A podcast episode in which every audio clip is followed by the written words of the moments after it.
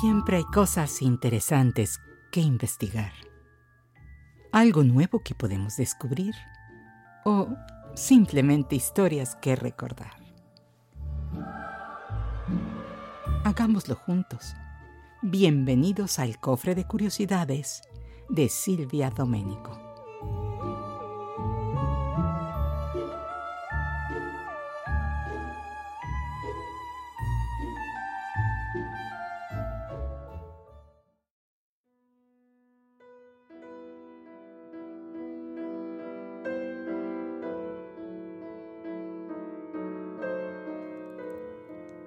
El verano de 1816 en el hemisferio norte fue muy diferente al que la gente estaba acostumbrada.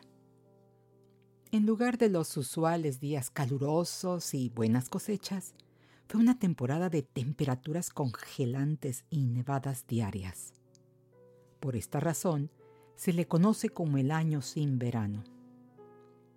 Esta anormalidad climática se debió al invierno volcánico causado por la erupción en 1815 del monte Tambora, ubicado en lo que hoy es Indonesia, y que al liberar toneladas de azufre en la atmósfera, provocó el enfriamiento que un año después ocasionó el desastre agrícola y la hambruna desde Canadá hasta Europa. Pero la tragedia del año sin verano repercutió favorablemente, al menos en dos eventos. La invención de la bicicleta y la creación de Frankenstein.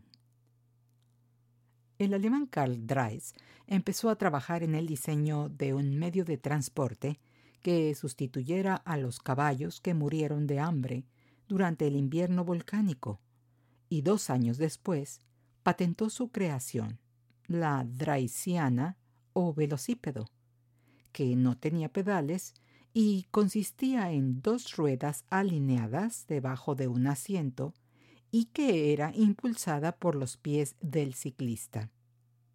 Posteriormente otros seguirían trabajando en mejorar esta idea.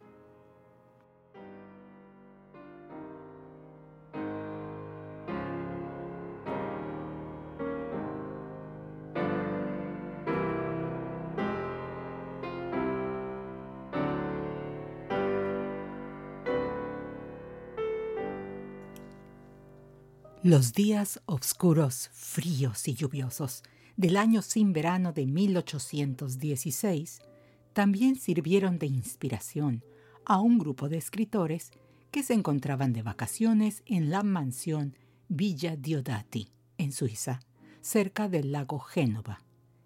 Ellos eran el famoso escritor Lord Byron, su médico y secretario John Polidori, Claire Clermont, el poeta Percy V. Shelley y su entonces amante y futura esposa, Mary Goldwyn, posteriormente conocida como Mary Shelley. Obligados a permanecer en el interior de la casa, pasaban las tardes leyendo historias de terror y discutiendo sobre los avances de la ciencia, principalmente los experimentos con electricidad, como los de Luigi Galvani. Una noche, Byron retó a todos para escribir una historia de horror. El resultado fueron Obscuridad, uno de los mejores poemas de Byron, que empieza. Tuve un sueño, que no era del todo un sueño. El brillante sol se apagaba y los astros vagaban, diluyéndose en el espacio eterno.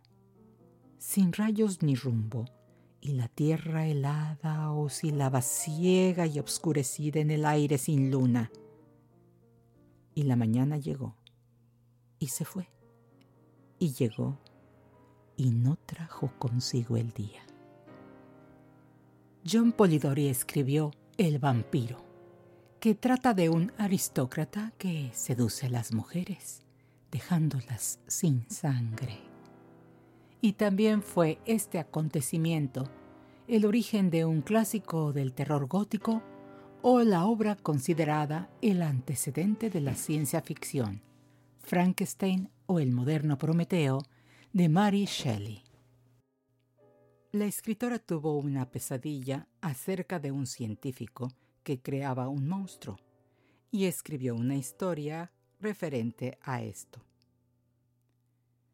Posteriormente la desarrollaría como novela, que fue publicada en 1818, pero sin el nombre de su autora, siendo hasta 1821 cuando saldría la edición bajo el nombre de Mary Shelley. Esta obra narra cómo Victor Frankenstein crea una criatura utilizando partes de cadáveres y que es reanimada por electricidad. Según el historiador Radu Florescu, en su libro En busca de Frankenstein, Mary Shelley visitó durante sus viajes por el río Rin un castillo que perteneció a la familia Frankenstein, donde se cuenta que vivió un alquimista llamado Conrad Dippel, que se dice trataba de crear un aceite que haría que las personas vivieran más de 100 años. Y además experimentaba con cadáveres. El monstruo de la novela de Shelley no tiene nombre, ya que Frankenstein es el apellido del estudiante de medicina que lo crea. En algún momento el monstruo, que había leído El paraíso perdido de Milton, reclama a su creador diciendo,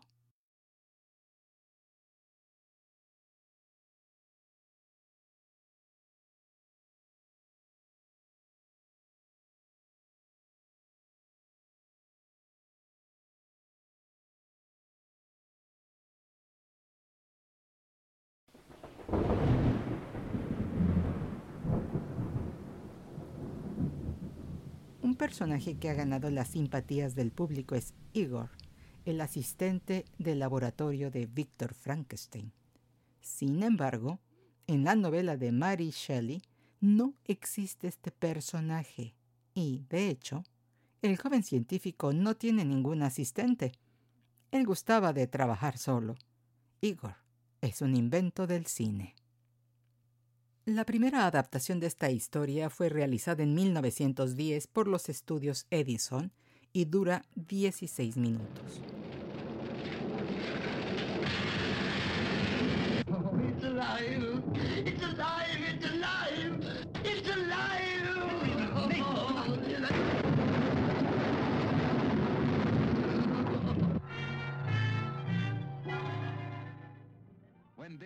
En 1931 se filma la primera película sonora de Frankenstein en los estudios Universal, dirigida por James Whale y con Boris Karloff como el monstruo. Es en esta versión cuando aparece un primer asistente del doctor, pero con el nombre de Fritz. Y en 1939, en El hijo de Frankenstein, finalmente se llamará Igor. Estudios Universal hicieron ocho películas acerca de este personaje, incluida la comedia de 1948, Abbott y Costello conocen a Frankenstein. Por su parte, los estudios británicos Hammer, entre 1957 y 1974, realizaron siete cintas, la mayoría de ellas con Peter Cushing como el barón Victor Frankenstein.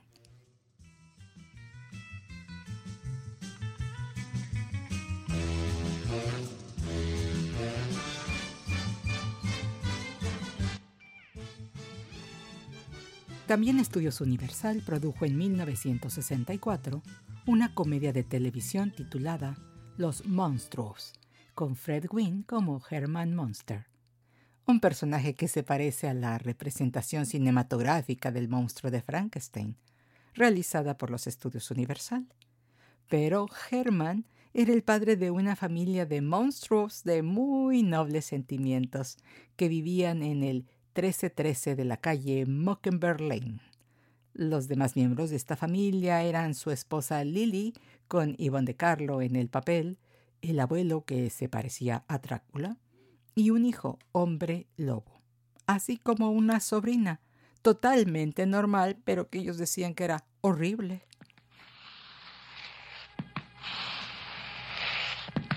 Dr. Frankenstein.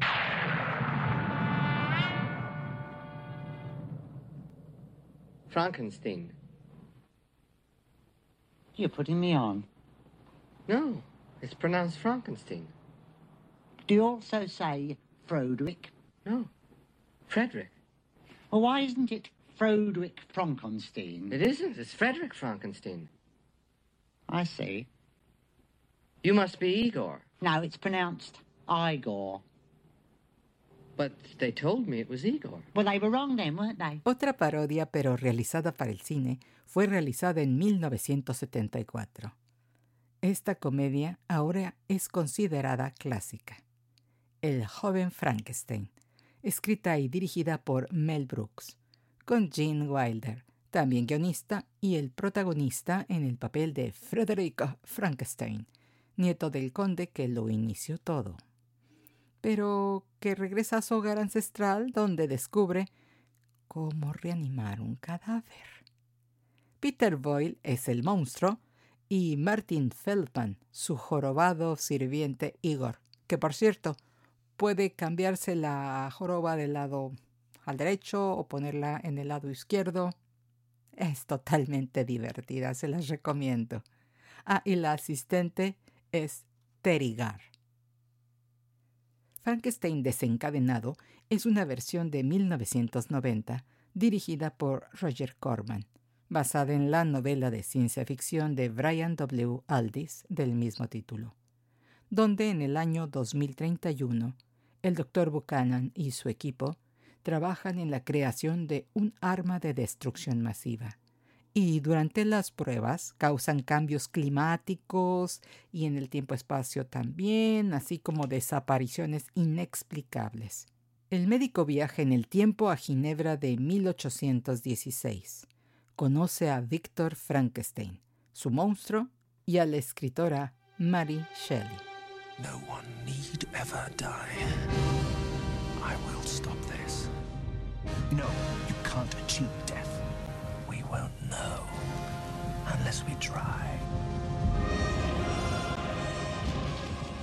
Cuatro años después, en 1994, Kenneth Branagh dirigió la película Mary Shelley's Frankenstein, haciendo también el papel del científico, con Robert De Niro como el monstruo y Elena Bonham Carter como Elizabeth. A pesar de ser la versión que más se apega a la idea original de Mary Shelley, no fue bien recibida por la crítica. Igor, you and I shall be at the very heart of a scientific enterprise that will change the world. We shall create a life out of death. It's alive. Do you realize how significant this is? Oh, I have an inkling. Víctor Frankenstein de 2015 cuenta la historia desde el punto de vista de Igor, quien trabaja en un circo y es representado por el actor Daniel Radcliffe. Sí, el mismo de Harry Potter. En este circo será encontrado por Víctor Frankenstein, encarnado por James McAvoy. Entre ellos surgirá una gran amistad y colaboración en sus experimentos científicos. Realmente los dos actores muestran una química excelente en esta cinta. Sin embargo, fue un fracaso en taquilla.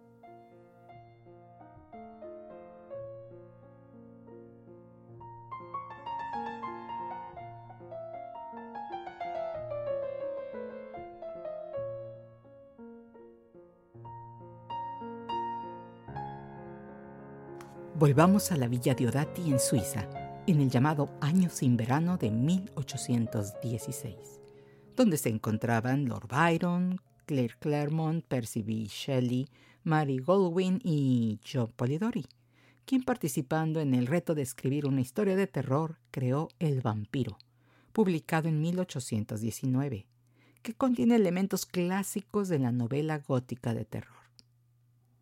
El mito del vampiro ha estado presente en varias culturas y desde tiempos ancestrales. Estas criaturas merodean en la noche, buscando víctimas para alimentarse de su sangre, generalmente utilizando sus afilados colmillos. Además se dice que un vampiro puede convertirse en algunos casos en lobo o murciélago. Su imagen no se refleja en espejos no proyecta sombra y la luz del sol lo mata.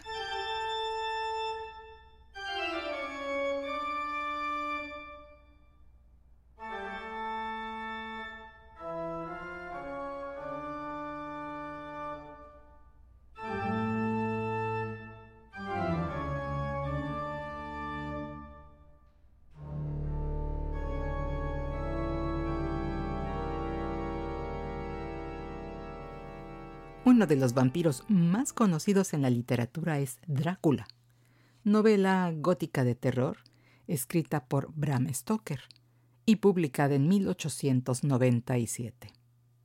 Se cree que el autor se basó en parte en el personaje histórico del siglo XVI, Vlad III o Vlad Tepes, conocido como el Empalador, o Vlad Drácula, príncipe de Valaquia, Rumanía. Vlad nació en Transilvania y fue conocido en la guerra contra el Imperio Otomano por empalar a sus enemigos capturados. Se calcula que es responsable de la muerte de unas 80.000 personas. Otra posible fuente de referencia para Bram Stoker al crear a Drácula pudo haber sido la condesa húngara Elizabeth Bathory, considerada una sádica asesina serial que gustaba de torturar a sus víctimas. Se le atribuye la muerte de unas 600 doncellas para realizar baños de sangre con la finalidad de permanecer joven. La novela Drácula está escrita en forma epistolar, combinando partes de diarios, cartas y noticias. La historia inicia con el viaje del joven abogado inglés Jonathan Harker al castillo del conde Drácula en Transilvania, para concluir la venta de una propiedad. Ahí permanecerá captivo y descubrirá que Drácula es un vampiro que planea establecerse en Londres para encontrar nuevas víctimas y alimentarse de su sangre.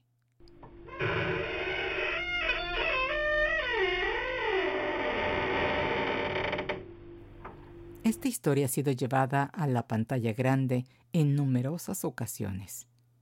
Podría considerarse que la primera adaptación fue Nosferatu, de 1922, una película muda del expresionismo alemán, dirigida por Friedrich eh, Wilhelm Murnau. Aunque los nombres de los personajes fueron cambiados, la trama es extrañamente muy similar a Drácula. Esta cinta fue realizada sin contar con derechos legales y los herederos de Bram Stoker establecieron una demanda que ganaron y se ordenó que las copias fueran destruidas. Sin embargo, algunas de ellas sobrevivieron y así podemos ver a Max Schreck como el conde Orlok, que ya es un clásico del cine de terror. Orlok es un vampiro con características muy peculiares. Es muy alto y delgado, calvo, con orejas grandes y puntiagudas. Sus dedos son largos, torcidos y terminan en garras. Además, no tiene colmillos, pero sí unos incisivos como los de roedor muy alargados. En 1979 se realizó una readaptación muy estilizada de esta película bajo el nombre de Nosferatu, Vampiro de la Noche, que fue producida, escrita y dirigida por Werner Herzog, con Klaus Kinski como el conde Orlok y Bruno Ganz como Jonathan Harker. Sobre el mismo tema, en el año 2000, la película La sombra del vampiro recrea la filmación de 1921, donde John Malkovich, en el papel del director F. W. Murnau, decide hacer la película más realista acerca de vampiros y utiliza a un vampiro real. Se trata del actor Max Reck, interpretado por Willem Dafoe, y justifica su raro comportamiento al hecho de que es un actor entrenado bajo el sistema del método y por lo tanto nunca saldrá de su personaje como vampiro durante el rodaje. Pero regresemos en el tiempo, cuando se filmó la primera adaptación hablada de la novela Drácula de Bram Stoker. Esto fue en el año 1931, producida por Estudios Universal, dirigida por Tom Browning y donde tendremos como estrella a Bela Lugosi, que nos dará la imagen típica en la cultura popular del conde Drácula, envuelto en su capa negra, pero sin colmillos. De hecho, hasta la versión de 1958 realizada por la compañía cinematográfica británica Hammer, es cuando, en el horror de Drácula, veremos al actor Christopher Lee como el conde Drácula con unos enormes colmillos y lentes de contacto rojos, otra imagen clásica en la memoria popular acerca de los vampiros. Esta película fue dirigida por Terence Fisher.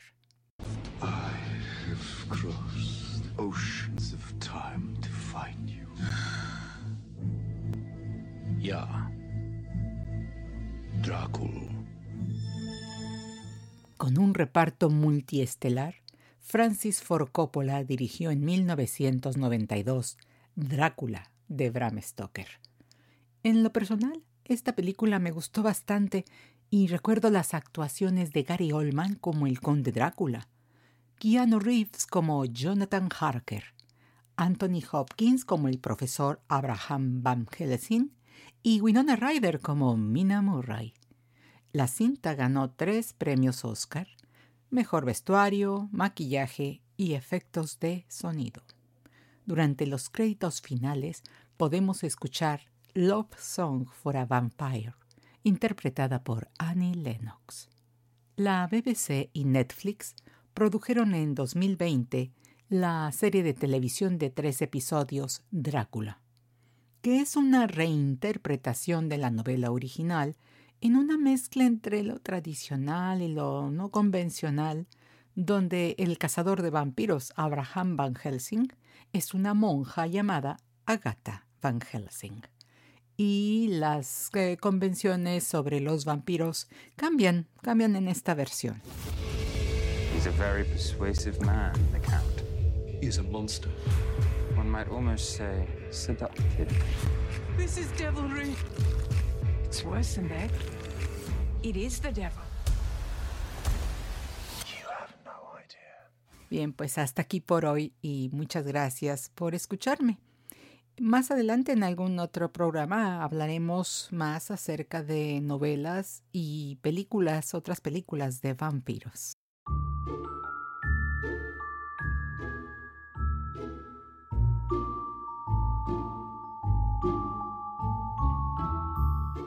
Porque siempre hay cosas interesantes que investigar, algo nuevo que podemos descubrir o simplemente historias que recordar.